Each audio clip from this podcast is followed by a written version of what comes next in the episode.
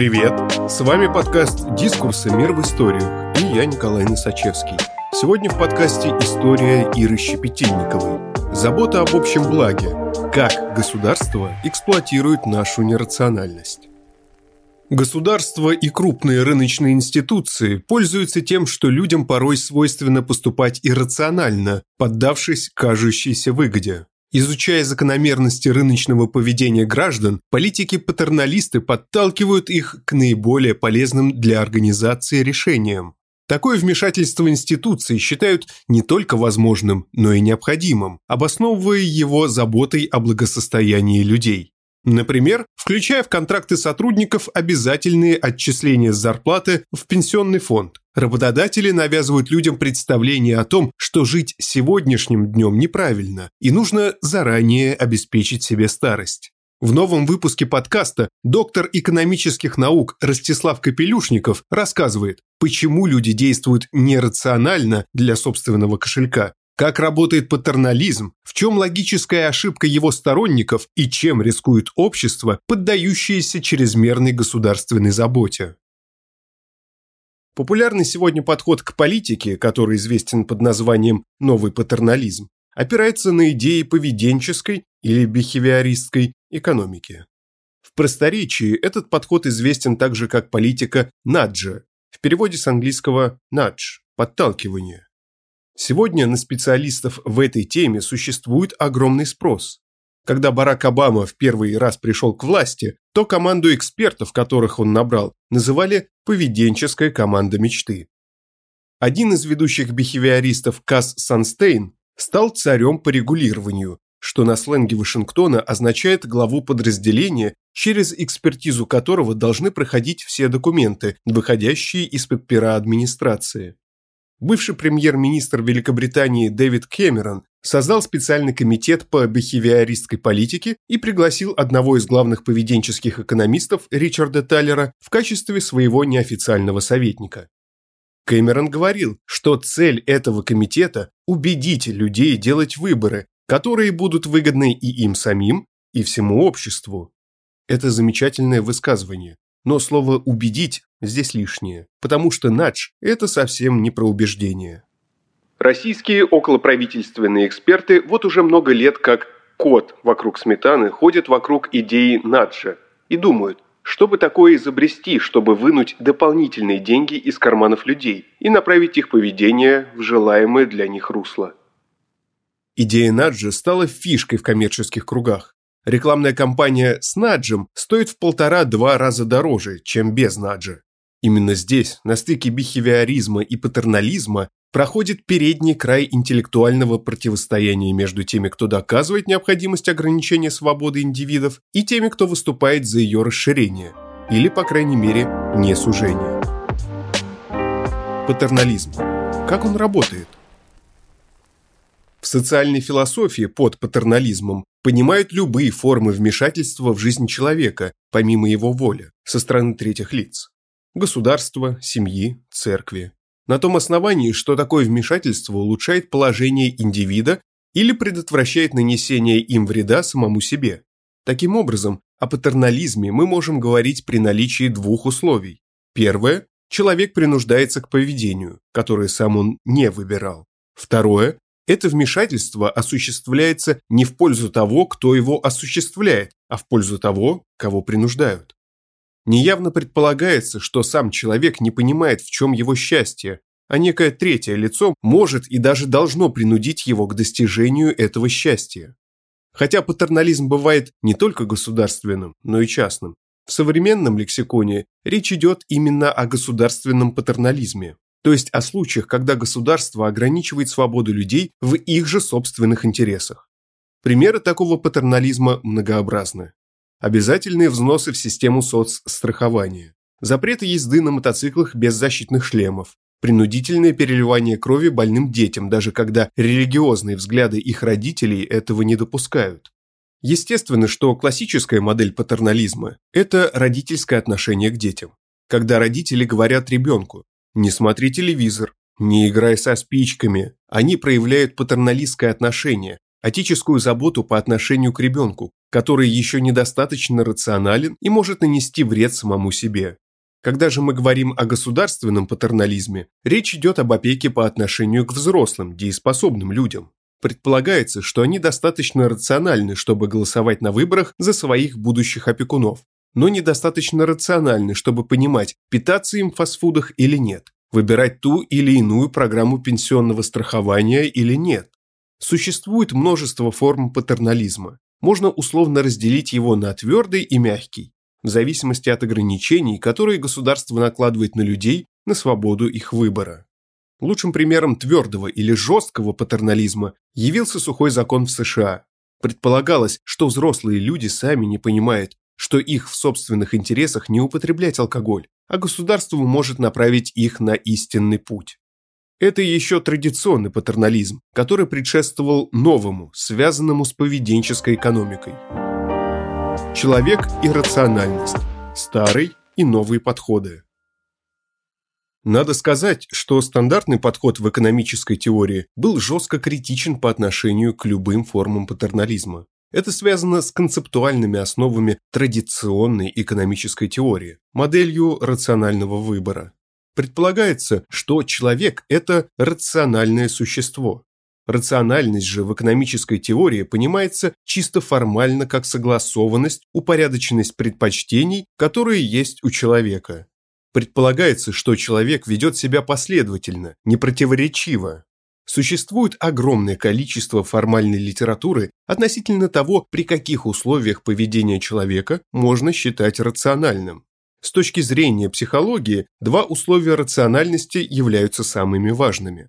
Во-первых, это транзитивность предпочтений человека. Если я предпочитаю яблоко апельсину, а апельсин банану, то я должен предпочитать яблоко банану. Если же я предпочитаю банан яблоку, то тогда мои предпочтения оказываются циклическими, а значит нерациональными. И человек, который об этом знает, может путем последовательного предложения обменных сделок полностью выкачать из меня деньги.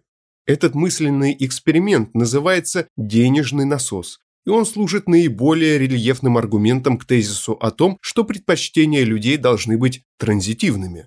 Второе важнейшее в практическом смысле условие рациональности – это то, что наши предпочтения должны быть независимыми от контекста. Наши решения должны быть одними и теми же, когда нам предъявляют различные описания одной и той же ситуации.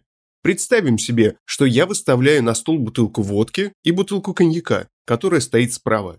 Вы выбираете коньяк. Потом я снова ставлю две эти бутылки, но теперь справа оказывается водка. Вы выбираете водку, и так повторяется всегда. Этот мысленный эксперимент означает, что, строго говоря, у вас нет предпочтений между коньяком и водкой. Ваш выбор определяется не предпочтениями, а контекстом. Как принято говорить в поведенческой экономике, фреймом. Ваш выбор зависит от того, как поставлены эти бутылки, а не от предпочтений. В этом случае тоже поведение человека оказывается нерациональным. Идея полностью рациональных индивидов имеет для традиционной экономической теории не только аналитическое, но и нормативное значение. Такой подход можно назвать вилферистским. Это означает, что благосостояние любого человека состоит в полноте удовлетворения его предпочтений а предпочтения, как мы помним, являются рациональными и хорошо упорядоченными. Соответственно, благосостояние общества – это сумма благосостояния индивидов, из которых оно состоит.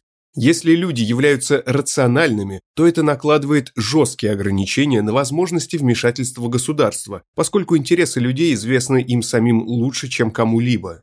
Не остается пространства для вмешательства. Люди уже сами приняли оптимальные решения и улучшать дальше уже некуда. В экономической теории эта идея обозначается как суверенитет потребителя.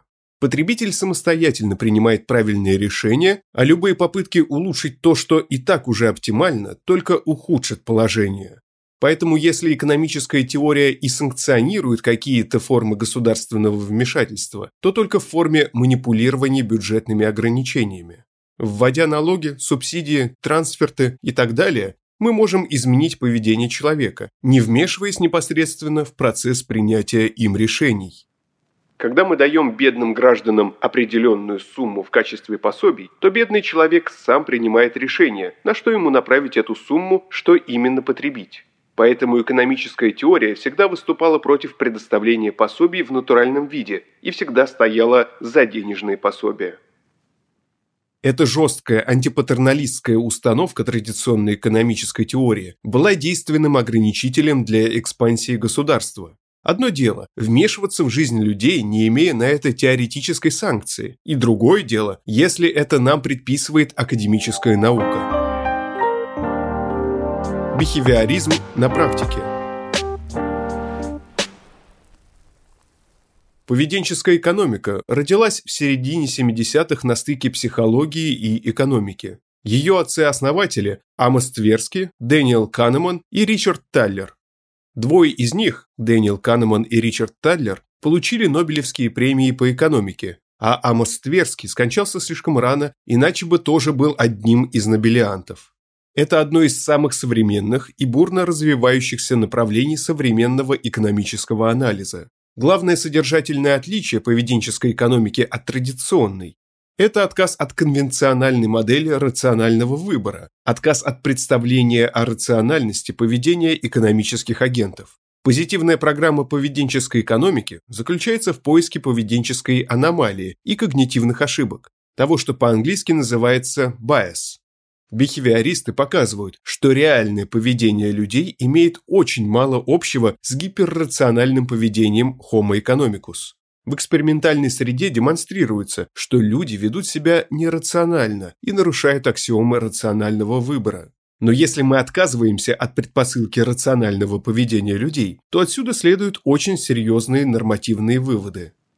Если предпочтения людей нерациональны, то на каком основании их нужно уважать? На каком основании нужно предоставлять суверенитет потребителю, если его поведение, как мы знаем, нерационально?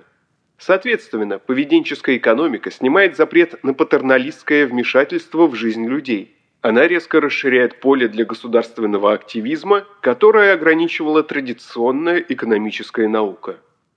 Согласно нормативной программе поведенческой экономики, известной как «новый патернализм», прямое вмешательство в процесс принятия решений индивидами не только возможно, но и необходимо, если мы печемся об их благосостоянии.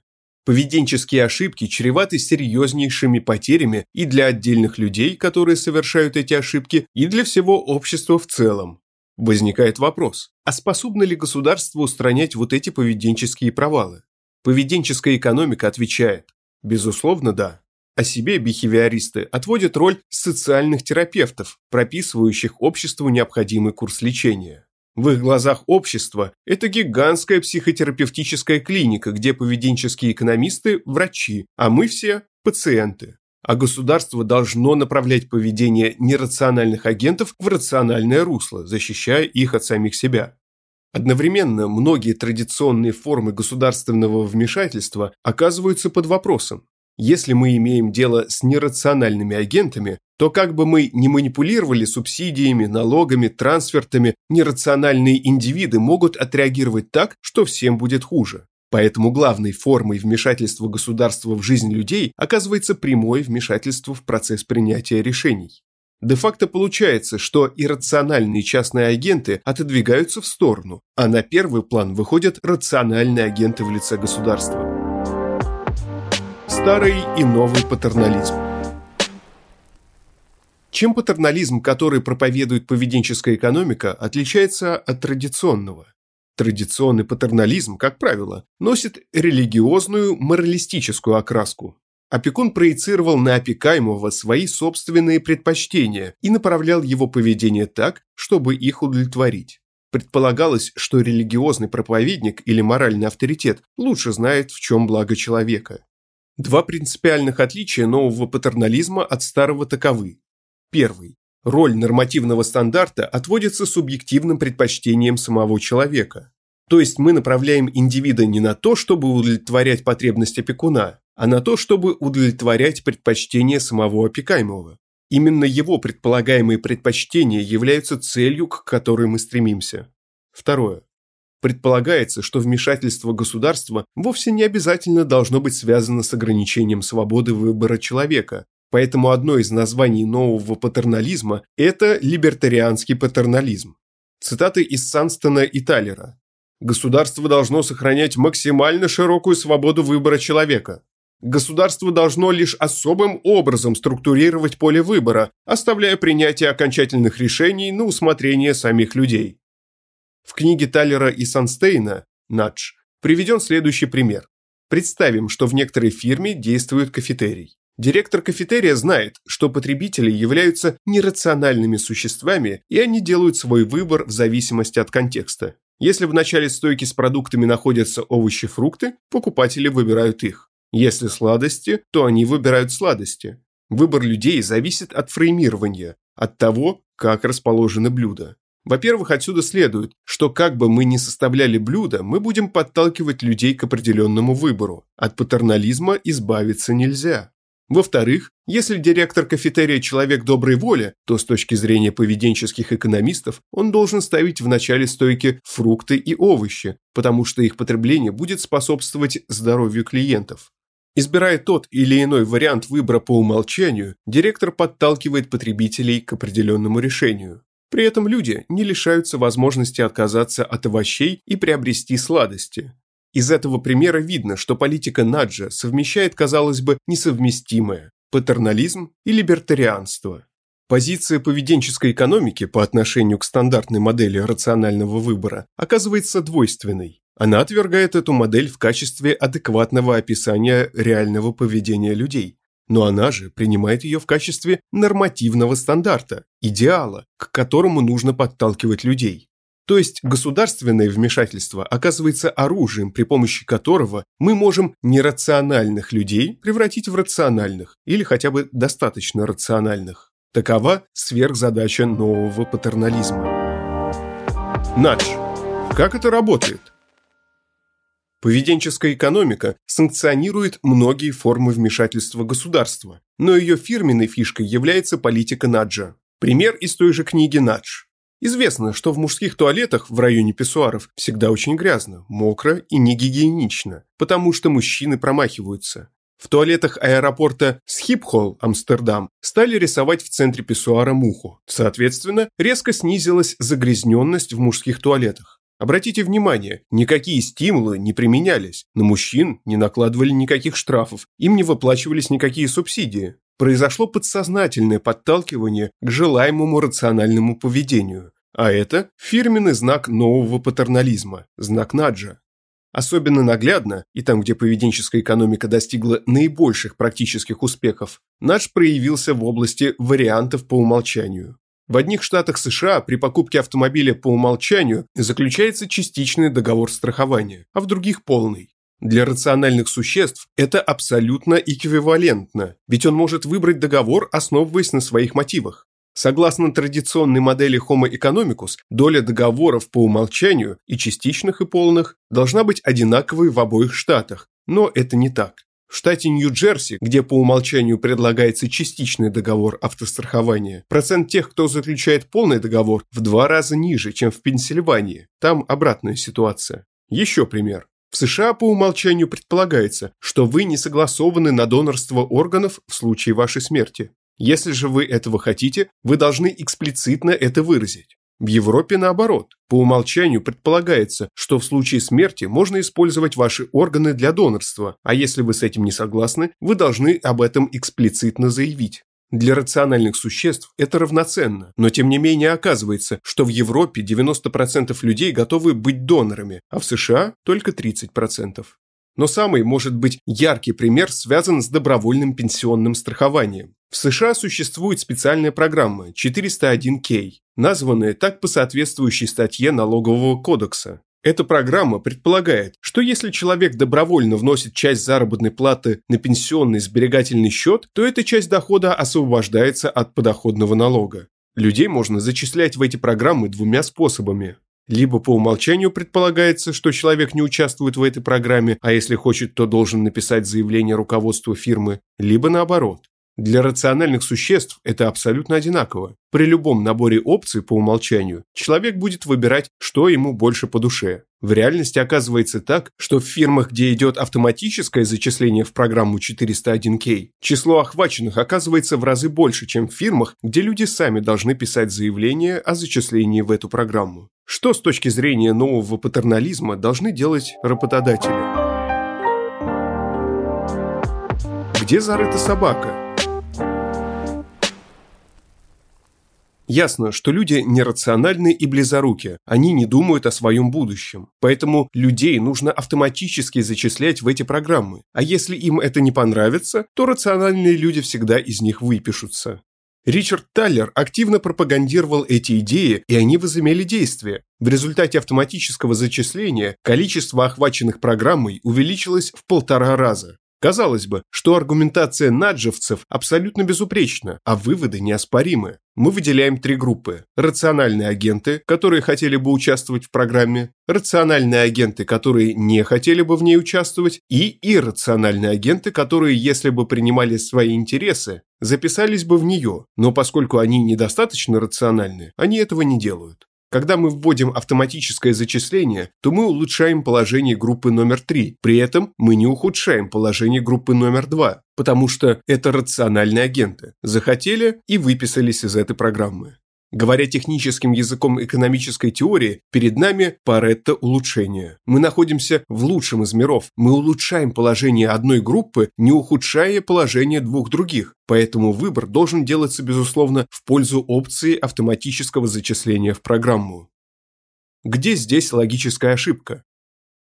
Но есть еще забытая нами четвертая группа – иррациональные агенты, которым невыгодна программа 401k но которые при автоматическом зачислении будут в ней участвовать. Возникает вопрос, Почему интересы одной группы, которые страдают от недосбережения, мы должны предпочесть интересам другой, которая будет страдать от сверхсбережения? Оказывается, что с нормативной точки зрения опция, связанная с автоматическим зачислением, ничуть не лучше, чем та, которая связана с зачислением по заявке. Никаким либертарианством здесь и не пахнет. Это типичный пример, когда под видом заботы об общем благе эксперты навязывают обществу собственные нормативные представления. В данном случае это недопустимость жизни сегодняшним днем и постоянная необходимость думать о старости. Это попытка эксплуатации ограниченных рациональных способностей людей. Спасибо, что слушаете нас. Если вам нравится, что мы делаем, подписывайтесь на «Мир в историях». Нас можно найти на всех подкаст-площадках. Там же можно и оценить наш подкаст. И, конечно, присылайте свои истории нам на почту. Дискурс – некоммерческий журнал. Поддержать подкаст можно на нашем сайте. С вами был Николай Носачевский. До встречи через неделю.